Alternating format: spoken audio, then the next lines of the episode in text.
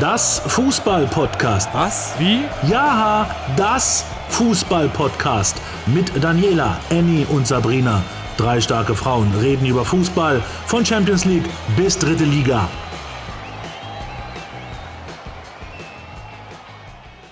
Folge 23 von Das Fußball-Podcast, der heute nur Fußball-Podcast ist. Denn Sabrina, wir sind allein. Hallo. Wir sind allein, allein, allein, allein, ja. Annie ist im Urlaub im Wohlverdienten. Ja, hat sie sich verdient. In diesem Sinne liebe Grüße nach Italien ähm, und liebe Grüße nach Magdeburg. Erstmal. Danke, liebe, Einstieg. liebe Grüße nach Dresden. Ähm, Annie hat uns nicht ganz allein gelassen. Sie wird sich immer mal so reinsneaken mit so kleinen Sprachnachrichten. Ähm, also ihr, ihr müsst nicht ganz auf sie verzichten. Nein, das ist ja schon erprobt mit den Sprachnachrichten mittlerweile. Ich mache übrigens dieses Jahr auch irgendwann noch Urlaub, falls sich jemand fragt, wann ich mal fehle. Es wird noch kommen. äh, starten wir mal mit den Fotos der Woche, die du diese Woche rausgesucht hast, weil ich habe es irgendwie verpeilt. Ich bin gespannt, was du hast. Ich lasse mich jetzt überraschen. Ich habe einmal ein äh, Foto der Woche, ähm, was quasi, wie sagt man, ein Flightradar, also ein Flugzeugradar ist. Und äh, man dann sieht, dass die Maschine des deutschen Teams ähm, eine Notlandung machen muss. Das ist quasi ein Foto des Tages vielmehr. Das ist ein Foto der letzten Stunde im Prinzip. Ja, ganz tagesaktuell, ganz brisant. Ähm, wenn ich es richtig verstanden habe, mussten die in äh, Schottland zwischenlanden, weil ähm, quasi der Code äh, 7700 ähm, abgesetzt worden ist von dem Flugzeug. Das heißt, dass es entweder einen Notfall, ein quasi äh, personellen Notfall gibt an Bord oder einen technischen. Was genau es ist, steht aber wohl noch nicht fest. Ja. Und sie Der werden DFB dann, hat es ähm, mittlerweile auch getweetet. Ah ja. Und sie werden Ja. dann irgendwie weiter, weiter fliegen nach Frankfurt und München. Von dort aus. Also das, äh, was man jetzt von Seiten des DFB gelesen hat, war wohl, dass sie in Edinburgh zwischenlanden mussten wegen eines Sicherheitschecks. Also die sind gar nicht auf den Code eingegangen. Ähm, ich weiß gar nicht, ob sie mittlerweile in Frankfurt angekommen sind. Hast du da was gelesen? Es ist jetzt 10 Nee, ich habe noch nichts gelesen, Donnerstag. aber ich, ich glaube, die wollten vormittags landen. Und wir sind ja schon noch relativ früh an diesem Tage unterwegs, also vielleicht sind sie noch auf dem Weg. Aber schon, schon verrückt. Also die, die Weiterreise soll wohl auch individuell erfolgen. Also vielleicht nicht mal alle in der gleichen Maschine. Genau. Mal gucken, was wir genau. da noch lesen werden. Ja, auf jeden Fall ist das, äh, kann man sagen, äh, so ein bisschen der einzige Zwischenfall, den es gab bei Flicks Debütspielen Auf jeden Fall. die drei Also Hammergegner. Ich habe mich, schon- hab mich schon gefragt, ob wir jetzt nur darüber reden, dass es äh, 12 zu 0 Tore gab oder ob wir auch darüber reden, dass es eigentlich keine Gegner waren. Aber ich dachte, dann wirft man uns vielleicht vor, wir hauen immer nur drauf, anstatt uns auch mal zu freuen. Ähm, das stimmt, ja. Also ich meine, man kann ja erstmal sagen, sie haben zu Null gespielt, das ist ja schon mal schön, aber freut sich ja jede Mannschaft und sie haben auch wieder Spaß am Fußball gefunden und Spaß am Tore schießen und es gab ja auch den einen oder anderen Gewinner, über den ja bestimmt noch reden werden. Ähm, und zum Reinkommen war das halt schon relativ gut, glaube ich, für Flick. Ähm, wobei auch die Spiele so unterschiedliche Charakter hatten. Also gegen Liechtenstein war es ja eher, glaube ich, eine Qual, gegen Armenien war es dann ein Festival und gegen Island gestern war es souverän langweilig, wie man das DFB-Team kennt. Das hast du sehr schön gesagt. Also Liechtenstein, um mal ganz kurz auf die, auf die drei Partien einzugehen, hat für mich einfach stand nur hinten drin und hat Beton angerührt. Also wie du sagst, es war eine Qual. Es war irgendwie, Ja. Weiß ich nicht, oder was hast du gesagt zu Liechtenstein gerade?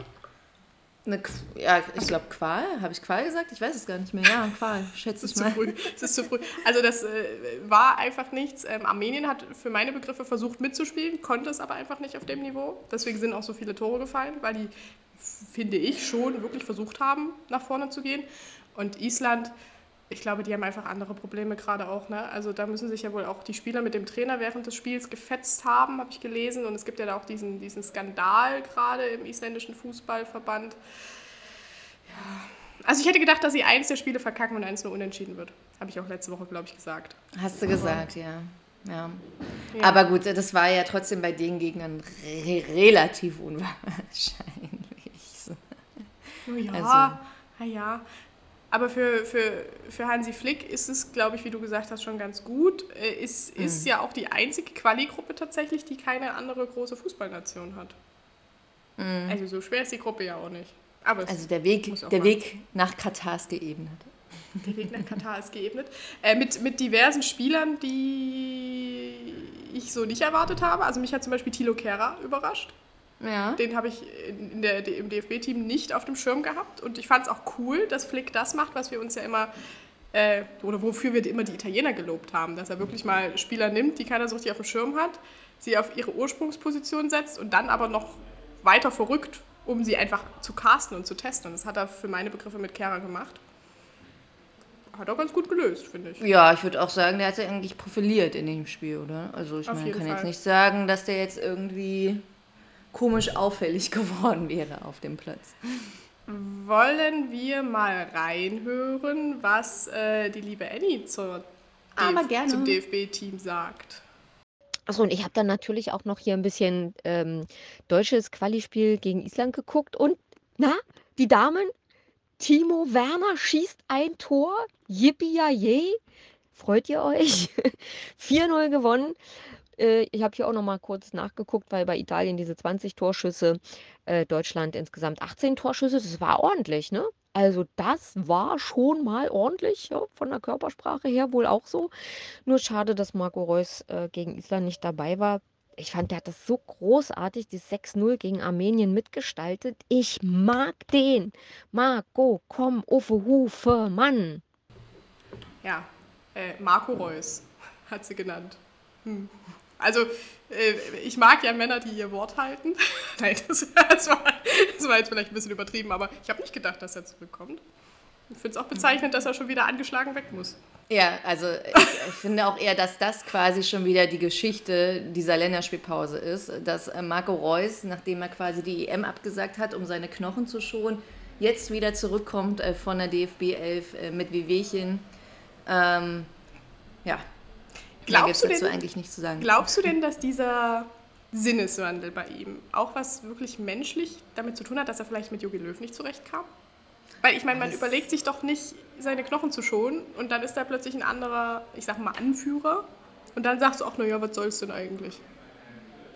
Ja, das ist also keine Ahnung, es, es kann halt schon sein, wobei ich mir denke, spielt man lieber unter diesem Ex-Bayern-Trainer als unter Jogi Löw, der ja vielleicht auch so ein bisschen paritätischer unterwegs ist und nicht nur Bayern-Spieler aufstellen möchte, um mit denen erfolgreich zu sein ich glaube nicht, dass es tatsächlich was mit Jogi Löw zu tun hatte bei Reus, sondern er wirklich, glaube ich, davon überzeugt war, das körperlich nicht zu schaffen in diesem Sommer. Und er hat es wahrscheinlich auch gar nicht eingesehen, dass es irgendwas bringen wird, mit der DFB 11 da aufzudribbeln, weil er wusste wahrscheinlich schon, was die erwartet bei der Europameisterschaft. Und das wollte er sich, glaube ich, auch ersparen, die Schmach. Ja, vielleicht ist er ein bisschen hellseherisch veranlagt. Ja. ähm, es gibt äh, einen Gewinner dieser Länderspielpause und das ja. ist, ja, das ist Sané. Sané. Da habe ich auch ein Foto. Das halte ich dir mal in die Kamera. also Sané so. auf der ja, Sané auf dem linken, Sané auf dem rechten Flügel. Also auf dem linken Flügel so ein kleines, äh, ungefährliches Schoßhündchen und auf dem rechten Flügel so ein aufgeplusterter Superman. also es ist wirklich krass. Also das äh, vor der Länderspielpause haben wir uns alle über ihn aufgeregt und haben schon über seine Arbeitsmoral gesprochen ja. und seinen Einsatz, obwohl du das ja immer noch ein bisschen bezweifelst, weil du sagst, offensiv nimmt er immer die Kraft raus, glaube ich. In der, auf der rechten Seite, ja, ja. Also da nimmt jetzt, er Tempo jetzt ist er der Held. Kraft raus. Jetzt ist er der Held. Also er hat halt gezeigt, dass er Unterschiedsspieler sein kann. Also ich finde schon, dass er so der Gewinner ist aktuell. Er war auf jeden Fall torgefährlich und zweikampfstark und dribbelstark. Und naja, die, also die Frage ist ja, ähm, jetzt feiern alle Flick dafür, dass er ja so genial ist und Sané das Talent auf der linken Seite erkannt hat, aber so ganz genau er ist es ja nicht. Na gut, kennt er, er ihn kennt so ihn gut? Ja. Naja, schon. Sané hat ja unter Flick auch gespielt und äh, zwar rechts bei den Bayern. Ja, das stimmt schon, aber ich, vielleicht kann er ihn einfach menschlich sehr gut nehmen. Glaubst du das? Auch, halt also da gibt es ja auch ein, ein, Foto von der Auswechslung, wo er ihn auch Herz und in den Arm nimmt und ihm, glaube ich, diese Nähe gibt, die Sané, glaube ich, auch braucht. Aber Es war natürlich, man muss auch sagen, also erstmal Pep Guardiolas Meisterwerk, ihn auf die linke Seite zu stellen, weil unter Pep hat er immer links gespielt. Und dann auch jetzt einfach Nagelsmanns taktische Meisterleistung, weil Nagelmann, Nagelsmann hat halt bei den Bayern entdeckt, dass er halt eher auf links oder zentral gehört als auf rechts und hat ihn ja auch so zuletzt im DFB-Pokal und gegen Hertha spielen lassen. Also es war ja jetzt nicht Flicks nächtlicher Gedanke, oh, jetzt komme ich mal auf die Idee und mache was ganz Verrücktes und lass ihn mal links spielen statt rechts. Aber es wird nur ihm gut geschrieben im Moment. Ja, es wird nur ihm gut geschrieben. Es ist halt, es ist verrückt. Ich glaube, weil halt auch alle, alle gegenseitig sich abschreiben und das dann übernehmen und irgendeiner sagt, das hat Flick ganz toll gemacht und jetzt applaudieren alle Flick. Und eigentlich gehört der Applaus mindestens zur Hälfte auch Nagelsmann. Auf den kommen wir dann gleich nochmal, weil der, der, der hat jetzt eine harte Woche vor sich. Ja, das stimmt. Ähm, das, also Flick hat ja doch aber viele Sachen gut gemacht. Also ich habe schon dieses Thema Casten angesprochen, dass man die Spieler halt wirklich ausprobiert auf verschiedenen Positionen. Und das Thema Standards natürlich auch. Ähm, ich habe nämlich genau den gleichen Fakt wie du, dass dieses Tor von Antonio Rüdiger zum 2 zu 0 gestern eine, eine einstudierte Variante war. Und das ist ja der deutschen äh, Nationalmannschaft eher selten gewesen in letzter Zeit. Das stimmt, aber sie haben ja auch einen Standardexperten im Team. Einen dänischen. Das war, das, das war mir neu. Also was du da rausgekramt hast, erzähl mal. Das war mir wirklich neu. Also sie haben ja quasi, Flick hat ja seine neue Entourage ganz äh, anders zusammengestellt, als Jogi Löw aussah. Und er hat halt einen Dänen geholt, ähm, Mats Budgereit heißt der. Und der war halt von 2017 bis 2019 schon der Standardtrainer beim dänischen Verein FC ähm, Midtjylland und ähm, die waren ja auch dänischer Meister 2015 und 18 und die bestechen halt mit Fußball, der extrem auf Statistiken setzt und die nehmen auch ganz viele technische Hilfsmittel, ähm, legen die zugrunde, um halt äh, Taktik und Transfers wirklich zu berechnen. Und er war halt auch äh, Co-Trainer der U18-Nationalmannschaft in Dänemark und bei der Europameisterschaft im Trainerstab äh, von der A-Nationalmannschaft. Und wir erinnern uns da, Dani, du hast es auch damals wunderschön beschrieben, von Mikkel Domsgaard, dieser direkt verwandelte Freistoß gegen mhm. England, den wir alle gefeiert haben, weil es so genial war. Und das war der einzig direkt verwandelte Freistoß im ganzen Turnier. Oh, ehrlich? Von den Dänen. Krass. Ja. ja. Krass. Stark. Ja. ja. Also, da kann man wirklich nicht meckern. Und also der spricht halt auch, also perfekt Deutsch, also eine Sprachbarriere gibt es jetzt auch nicht, weil sein Vater äh, und seine Großeltern kommen halt aus Celle. Und ähm, ja, generell kann man halt sagen, waren die Deutschen so in den letzten Jahren eher naja, in der Flaute, was Standards und Ecken und Freistöße angeht. Und ähm, zum Beispiel gab es irgendwie bei der EM 17 Ecken und kein einziges Tor. Und sie haben sich aber dafür ein Gegentor von Portugal gefangen. Und all das soll er halt besser machen. Und ich finde jetzt schon mal durch diesen Kimmich gechippten Ball auf Rüdiger und dann ein Tor, das sah ja schon mal ganz gut aus. Und wenn das einstudiert war, dann lässt es ja zu hoffen äh, auf viele weitere Standardtore dieser Kategorie. Also, äh, ich bin heute äh, in der Stimmung, Flick zu loben, hat die Probleme identifiziert und ist sie angegangen. Ist ja schon viel wert. Ne? Es gab ja durchaus schon beratungsresistentere Bundestrainer. Ist ja auch so. Also am Ende musst du dir ja auch einfach ein Team zusammenstellen, was funktioniert. Und wenn er halt erkannt hat, dass ähm, Standards der Weg sind, ähm, wie ich mehr Spiele gewinnen kann und ähm, mehr Spiele ziehen kann, äh, dann sollte man auch da Leute integrieren, die was davon verstehen. Und dieser äh, Mats Budgereit scheint ja was davon zu verstehen. Und ähm, auch die Spieler dementsprechend wirklich schulen zu können, dass die auch wissen, wohin der Ball fliegen soll. Und ja, es zahlt sich bisher aus. Jetzt gucken wir mal noch ganz kurz ähm, nach Italien, wo sich ja, wie eingangs erwähnt, Annie befindet, die gestern, ich glaube, auf einem Campingplatz das 5 zu 0 der Italiener gegen Litauen verfolgen durfte, konnte, sich damit einen kleinen Traum erfüllt hat. Das ist quasi unsere Vorortreporterin heute. Genau. Ähm, wir mal rein. Für Sie vor Ort, live in Italien. wir, wir schalten mal auf den Campingplatz. Hm. Buongiorno, belle ragazzi aus dem Land des amtierenden Europameisters. Ich bin in Italien, ähm, stehe jetzt hier auf dem Campingplatz, leider komplett ohne WLAN, aber ich, ich wollte euch unbedingt nur teilhaben lassen, dass äh, ein kleiner Wunsch in Erfüllung ging. Ich konnte also ein Länderspiel, ein WM-Quali-Spiel in Italien, von Italien sehen. Ähm, gestern Abend ja gegen Litauen und ich muss sagen, hier war vorher die totale Ernüchterung auf dem Campingplatz. Ja.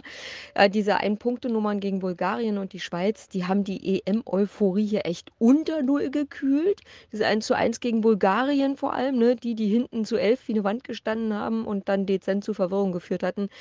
Also, das war äh, nicht so toll. Da haben sich ähm, so ein bisschen die Fans auf dem Campingplatz, äh, naja, die waren äh, not amused, ne?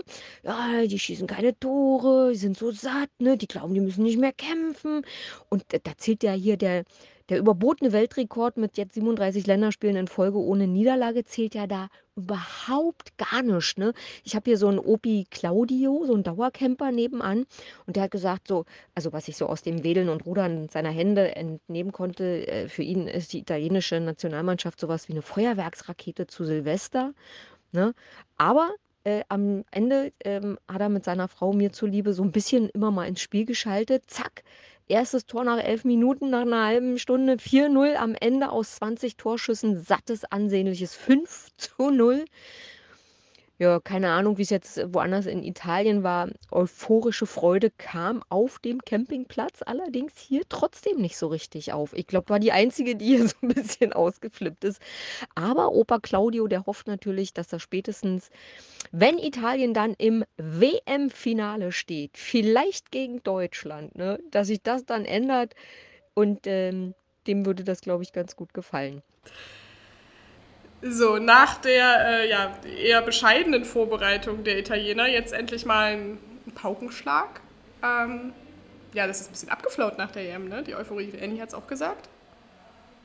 Ja, ich glaube aber, das ist auch normal. Also nachdem irgendwie ein Land wochenlang Kopf stand und alles aus sich herausgefeiert hat und die Spieler alles auf den Platz gelassen haben, was sie äh, hatten, dann ist es auch normal, dass es danach mal eine kleine Flaute gibt, weil ist wahrscheinlich der Kater nach der großen Party.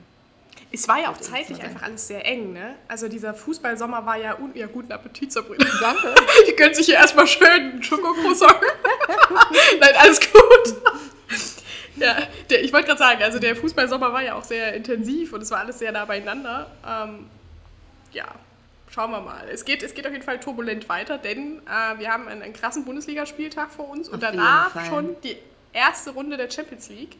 Äh, also den ersten Spieltag der, der ersten Runde der Champions League. Und ähm, es wird knackig. Und das allen voran für Julian Nagelsmann und den FC Bayern, die am Wochenende erstmal, am Samstagabend Topspiel äh, auf RB Leipzig treffen. In Leipzig. Ja. Und ich bin so gespannt. Oh Gott, bin ich gespannt, wirklich. Gibt es also da Pfiffe? Nee, ich glaube Pfiffe nicht. Ja, ich, ich habe ich hab mich auch gefragt, wird es da Pfiffe geben für Nagelsmann? Wir reden hier über Fans von RB Leipzig, um das erstmal. Ich weiß, aber die haben ja über, die haben ja über 30.000 Dauerkarten. Besitzer, wenn ich das richtig gelesen habe, ja? Ja, aber das also, heißt ja also, nichts. Also, ja. das, das, also das, ist das da heißt aber Stimmung schon mal, dass, dass ko kontinuierlich sich Leute mit deinem Club auseinandersetzen und beschäftigen, finde ich. Weil er also, erfolgreich ist. Ja, aber gut. das ist ein anderes Thema. Dazu können wir auch mal Also ich meine, also ich, ich, ich, gebe jetzt mal die steile These ab, dass wenn der FC Bayern München nicht so erfolgreich wäre äh, und in der zweiten Liga rumgucken würde, dass dann auch nur die Hälfte der Anhänger wahrscheinlich FC Bayern München Unterschreibe ich, unterschreibe ich absolut. ähm, aber dass es Pfiffe gibt, glaube ich nicht. Nicht, weil die Menschen nicht enttäuscht sind, sondern vielmehr, weil es da keine Menschen gibt, die pfeifen werden. Wie siehst du das? Ich glaube, es gibt Pfiffe. Okay, spannend. Ja. Ja. Vereinzelte. Ich glaube jetzt nicht, dass das ganze Stadion einstimmen wird, aber ich, ich glaube, unter den 34.000 Zuschauern, die ja jetzt zugelassen sind, dank der Tatsache, dass es halt Samstag 18.30 Uhr stattfindet und nicht Sonntag, ähm, werden, werden ein paar sein, die Nagelsmann eher nicht freudig begrüßen werden. Was, äh, was erwartest du von dem Spiel? Ehrlich gesagt, also ich bin so enttäuscht, was RB Leipzig und Jesse Marsch bisher gezeigt haben. Wirklich? Ja. Wirklich? Wo ist der große Motivator? Wo ist er? Ich, ich weiß es nicht, dass ich ehrlich gesagt irgendwie gar keine Erwartung von diesem Spiel habe und denke so, naja, Hauptsache, sie gehen nicht irgendwie 0 zu 5 oder 0 zu 6 unter und es gibt diese Bayern-Klatsche, weil ich meine, dann können wir das Thema Meisterschaft gleich beenden und das zu Beginn. Also wird mir schon wieder schlecht, wenn ich daran denke, dass gleich irgendwie der Bundesligameister schon wieder feststeht, gefühlt. Ähm, aber ich meine, Olmo kommt ja zurück. Mhm. Und ich glaube, Annie hat auch nochmal angesprochen, dass sie auch noch auf andere Spieler setzt. Wollen wir da mal reinhören? Wir hören mal rein. So, naja, klar. Nach der Länderspielpause geht der Liga-Alltag wieder los. Ne? Da sind natürlich alle gespannt, was am Samstag Meister gegen Vizemeister liefern wird. Bayern zu Gast bei RB Leipzig. Ich finde das ja irgendwie, naja, nicht richtig witzig, aber doch so ein bisschen ulkig, dass ein Ex-Leipzig-Coach mit Ex-Leipzig-Verteidiger und Ex-Leipzig-Frontmann in Leipzig antreten wird. Also die Wetten stehen ja da eindeutig für die Bayern.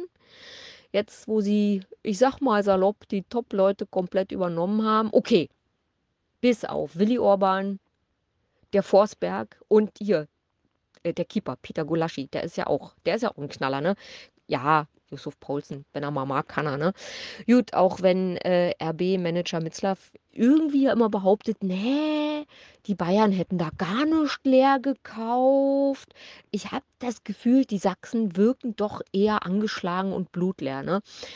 Und äh, auch auf der Webseite von RB Leipzig wird da wenig motivierend darauf verwiesen, dass ja wettbewerbsübergreifend, dass das 13. Aufeinandertreffen mit den Bayern wäre und die Bayern hätten siebenmal gewonnen, viermal gab es ein Unentschieden. Aber, und jetzt das Highlight, ein Duell konnte RB Leipzig für sich entscheiden. Achtung, das war am 27. Spieltag der Bundesliga-Saison 2017-18.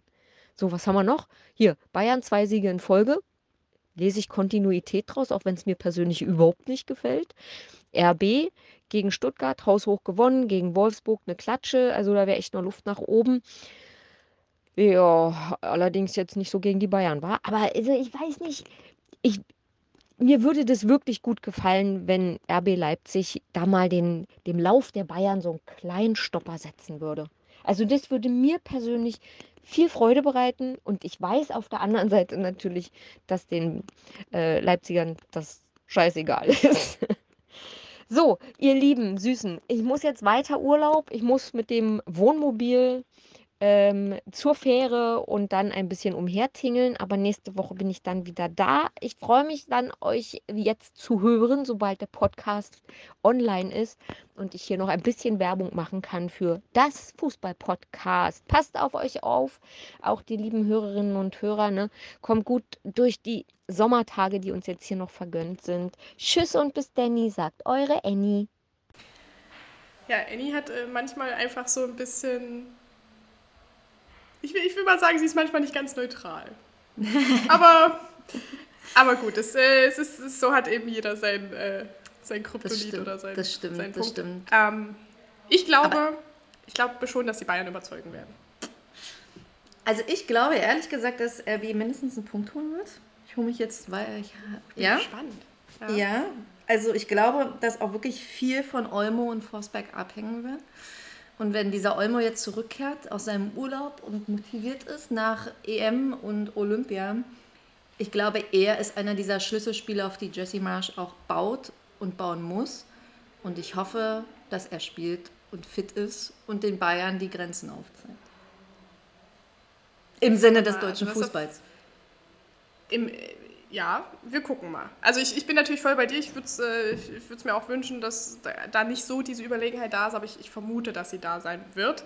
Nichtsdestotrotz, die Fußballwoche wird für beide, sowohl für Leipzig als auch für die Bayern, noch, noch intensiver. Denn am Dienstag, wir haben es angekündigt, erster Spieltag der ersten Runde der Champions League und die haben beide krasse Gegner. Also äh, Leipzig muss zu Manchester City, ja, äh, die Bayern nach Barcelona. Also es, ist, es geht nicht viel mehr im europäischen Fußball, es ist nicht viel mehr drin. Also krass.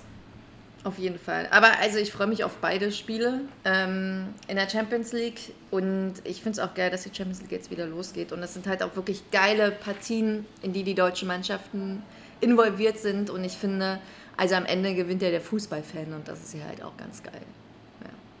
Das stimmt. Ähm, jetzt gestern am Mittwoch wurde öffentlich, dass die Bayern-Fans keine, kein Gästekontingent, also keine Tickets für das Spiel bei Barcelona bekommen und das wohl auch für die anderen Spiele bei Lissabon und Kiew so sein wird.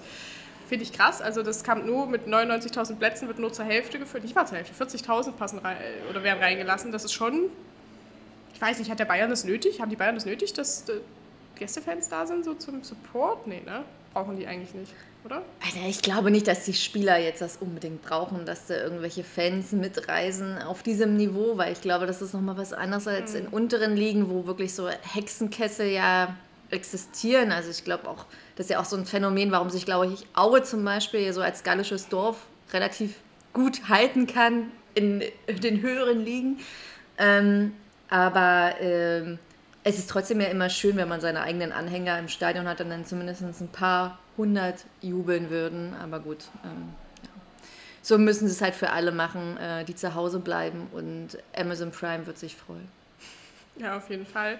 Äh, wir haben ja noch zwei weitere deutsche Vertreter der Champions League. Äh, Wolfsburg am Dienstag bei Lille und Dortmund dann am Mittwoch bei Besiktas Istanbul.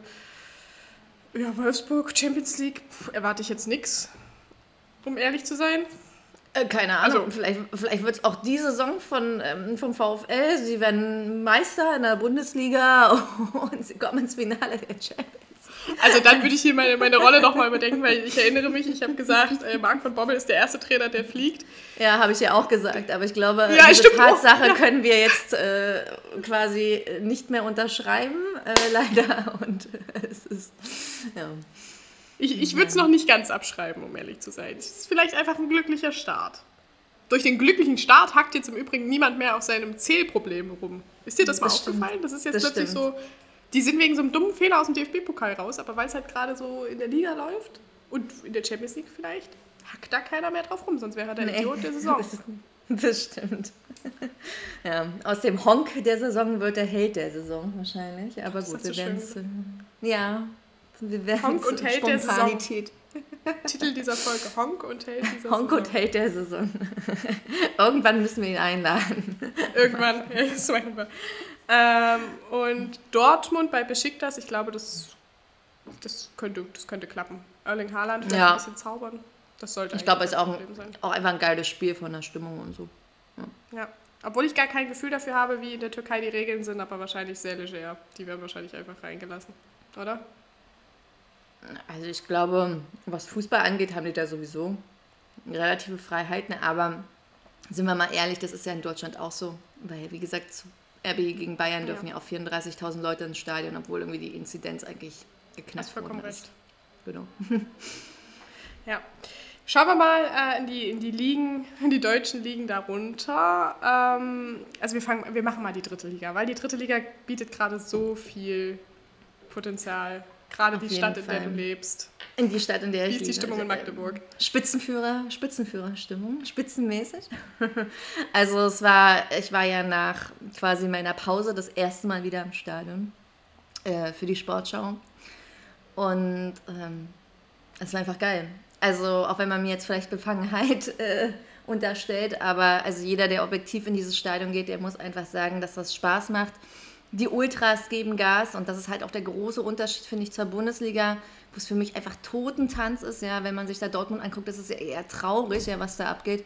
Und in Magdeburg sind die Ultras halt da und machen Stimmung und ich bin so dankbar dafür, dass es quasi wie früher sich anfühlt. Also äh, es stehen alle eng beieinander, klar, 3G existiert, aber keine Maskenpflicht auf den Sitzen.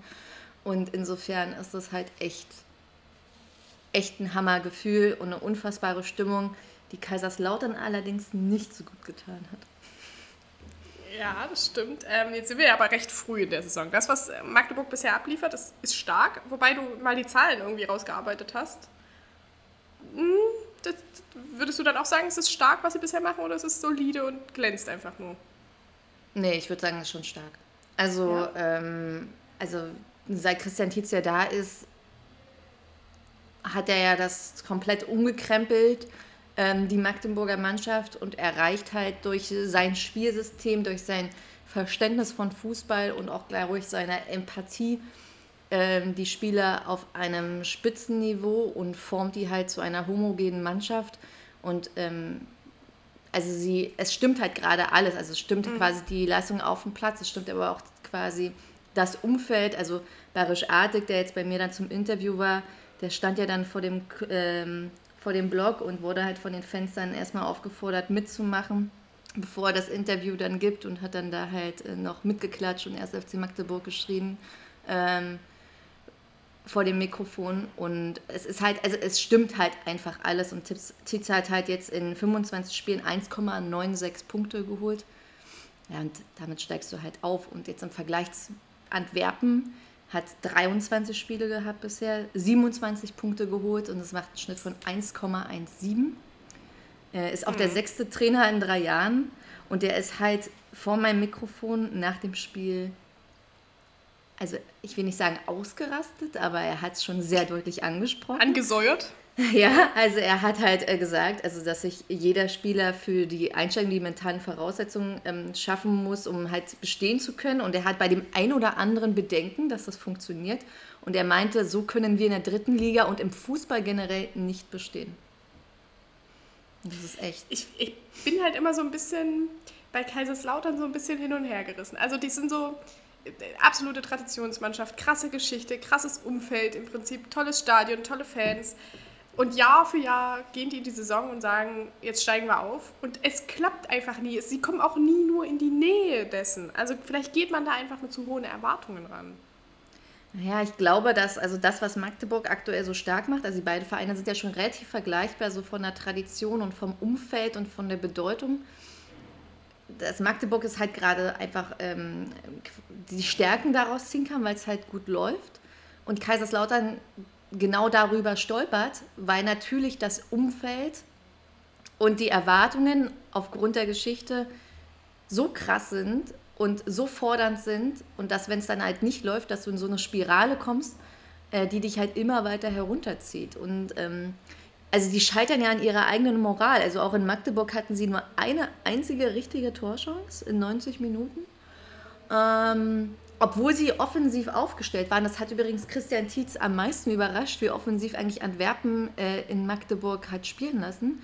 Und sie mhm. waren halt quasi eigentlich ja gut aufgestellt, aber sie waren halt gar nicht eingestellt, ja. Und ähm, sie konnten halt mit nichts punkten, außer irgendwie einer versuchten Körperlichkeit und ja, also es ist echt, also die haben ja null Tore bisher auswärts, null Punkte damit natürlich auch. Und so saisonübergreifend warten sie auf einen Auswärtserfolg seit 215 Tagen. Das ist, das ist echt böse. Also das ist wirklich böse und das ist auch keine, keine gute Tendenz für diesen Traditionsverein, die ja schon, wie gesagt, seit Jahren jetzt immer darum kämpfen, in der dritten Liga zu bleiben. Ich, mhm. ich frage mich, bin mir nicht sicher, ob das in dieser Saison nochmal klappt. Jetzt steht das Derby gegen, äh, gegen Waldhof Mannheim an. Also das, jo. wo man sich auf gut Deutsch sonst so richtig auf die Schnauze haut. Ähm, wenn das noch schief geht, ist natürlich richtig Druck. Ja, also dann, dann, dann, dann. Weil das dann ist nochmal eine mentale Druck. Sache. Genau, also mhm. dann brennt es da, glaube ich, auch wirklich. also, äh, und ja. nicht nur so ein bisschen Pyroshow wie in Magdeburg genau, vor dem Anpfiff. Ja, und, ähm, aber was halt für Kaiserslautern spricht, ist halt die Bilanz. Also äh, aus den vier Drittligapartien gegen Waldhof haben sie immer mindestens einen Punkt mitgenommen und auch Antwerpen hatte sein Debüt mit Kaiserslautern gegen Mannheim und hat damals gewonnen. Und naja, vielleicht weiß er ja noch, wie er es damals angestellt hat vor, wann war das, 23 Spieltagen und äh, dann äh, wird er dann vielleicht auch daraus nochmal Kraft schöpfen können. Also es wäre natürlich wünschenswert, wenn Vereine wie Kaiserslautern ähm, jetzt nicht noch tiefer fallen, als sie es ohnehin Absolut. schon sind. Ja. Absolut. Ähm, der nächste Spieltag oben in der dritten Liga wird, wird spannend. Äh, Magdeburg gegen Dortmund 2, also der erste mhm. gegen den dritten und äh, unsere Überraschungsmannschaft Viktoria Berlin gegen Wien Wiesbaden, zweiter gegen vierter. Das wird doch, das wird fest, das wird Fußballwochenende quasi. In der dritten Liga ist jeder Spieltag ein Fest. wenn du damit auch nächstes Jahr gesagt. wieder, wenn du mit auch dann nächstes oh. Jahr wieder dabei bist, wirst du wissen. und dann fahre ich nächstes Jahr nach Meppen und Mannheim und hoffentlich nach Kaiserslautern. Und Aber vielleicht glaub, nicht mal nach Magdeburg. Stell dir das mal vor, die steigen auf und wir gehen runter. Tschüss. Ja, das stimmt, ja. Nee, dann soll er auch, auch in der zweiten Liga bleiben. Ach, das ist aber süß von dir. Wir haben ja jetzt auch unseren, ich kann gar nicht mehr mitzählen, unseren weiß ich nicht, vierten Stürmer, glaube ich, verpflichtet. Es geht jetzt, wisst ihr noch, wie ich mich aufgeregt habe? Ja. Dass wir keine einzigen keine Stürmer, Stürmer haben. Wir haben keine Stürmer. Aber ich meine, ihr habt ja gegen, gegen Hallischen FC auch gezeigt, wie es funktioniert, oder? Ja, so wir haben aber am nächsten Tag auch gegen Auerbach war es, glaube ich, mit einer na gut, es war eine U19 eigentlich verloren, aber naja, egal. Es wird, Ja. es wird, wir spielen am, wir spielen am Sonntag äh, gegen Fortuna Düsseldorf. Mal gucken. Ich habe kein Gefühl, ich, ich äußere mich auch nicht mehr dazu. Ich, ge ich gebe keinen Kommentar, ich gebe hinterher einen Kommentar dazu vielleicht. Schwierig, schwierig. Haben wir noch ein buntes Thema auf dem Zettel? Naja, was heißt ein buntes? Ich hätte noch eins, also dass in der Regionalliga Nordost es offensichtlich einen Menschen gibt. Ich weiß nicht, ob er es ernst meint oder das ein Scherz ist, die mehrere Vereine angeschrieben hat. Also bisher haben sich KZ Jena dazu öffentlich bekannt und auch Energie Cottbus ähm, und den Verein quasi Geld gegen Spielmanipulation geboten hat. Aber wenn man dieses Schreiben da gelesen hat, also rein, Hast du das gesehen?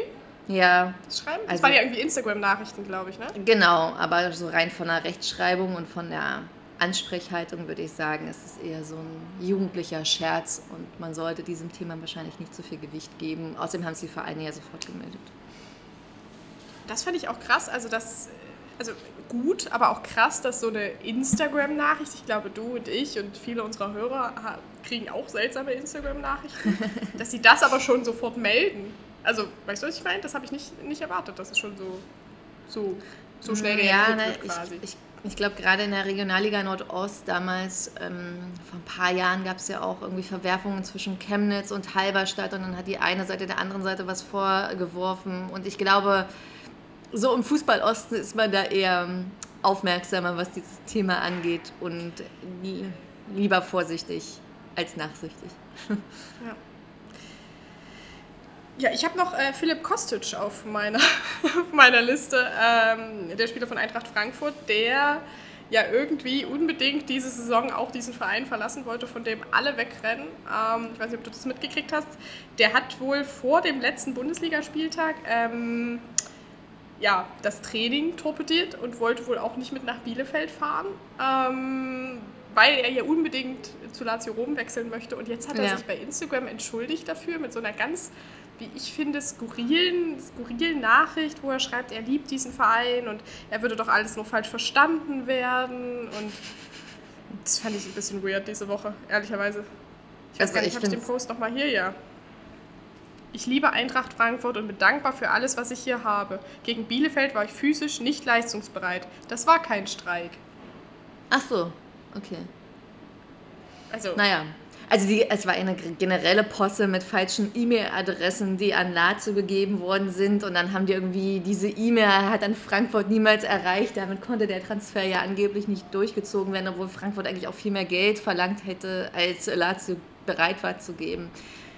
Ähm, ich glaube, er hat sich einfach wahrscheinlich ein bisschen verrannt äh, mit seinem Berater und rudert jetzt halt zurück, weil er halt weiß, dass er jetzt mindestens noch eine halbe Saison da bleiben muss. Und ähm, ja. Und ich hoffe, in dieser halben Saison agiert er etwas cleverer als das jetzt gerade. Weil das ist äh, wirklich, also das ist äh, ganz seltsam. Ganz seltsam. Ja, gut. das stimmt. damit sind wir durch mit Folge 23. Äh, nächste Woche dann wieder Donnerstag, dann mit ganz viel Champions League Input. Cool. Und darauf Endlich. freue ich mich. Und, und Ja. hoffentlich zu dritt. Ja, hoffentlich zu dritt. Und ich muss auch sagen, also dass mir diese Länderspielpause, also ich, ich fand es ja, also ich war froh, dass es wenigstens dritte Liga gab und vierte. Hm. Zumindest dieses Nachholspiel, wo ich war, BFC Halberstadt. Weil ansonsten, also ich bin wirklich, also ich bleib dabei, mich langweilt die Nationalmannschaft, trotz Mich- der vielen Tore weiterhin. Und ich habe echt Mühe, nicht wegzuschalten, wenn die spielen. Aber man weiß ja auch nicht, was man sonst guckt. Aber- Aber du tust es natürlich für die Fans von das Ja. Fußball-Podcast. Genau, Kämpfst also ich ähm, die bringe Spiele. große Opfer für euch. Ja. Und dazu zählt nicht nur, dass wir uns donnerstags um 10 Uhr hier verabreden. Genau. Das ist auch Nee, das, das, das wäre So, diesem- nicht so das Problem, sondern das Problem ist die deutsche Nationalmannschaft. Ja, das ist ja jetzt erstmal vorbei. Jetzt, jetzt gucken wir mal wieder richtigen Fußball. Gott sei Dank. Äh, vielen Dank. Dir einen wunderschönen Donnerstag, euch da draußen einen äh, wunderschönen, was für auch immer für ein Tag es ist, wenn ihr das hier hört. Ähm, und wir hören uns dann nächste Woche wieder bei Folge 24 von Das Fußball-Podcast. Dann mit Annie. Tschüss. Hoffe ich. Ciao, ciao. Tschö mit Ö. Und was sagt Annie immer? Tschüss und bis Danny, eure Annie. Eure Annie und ich ersetze noch meinen Croissant weiter.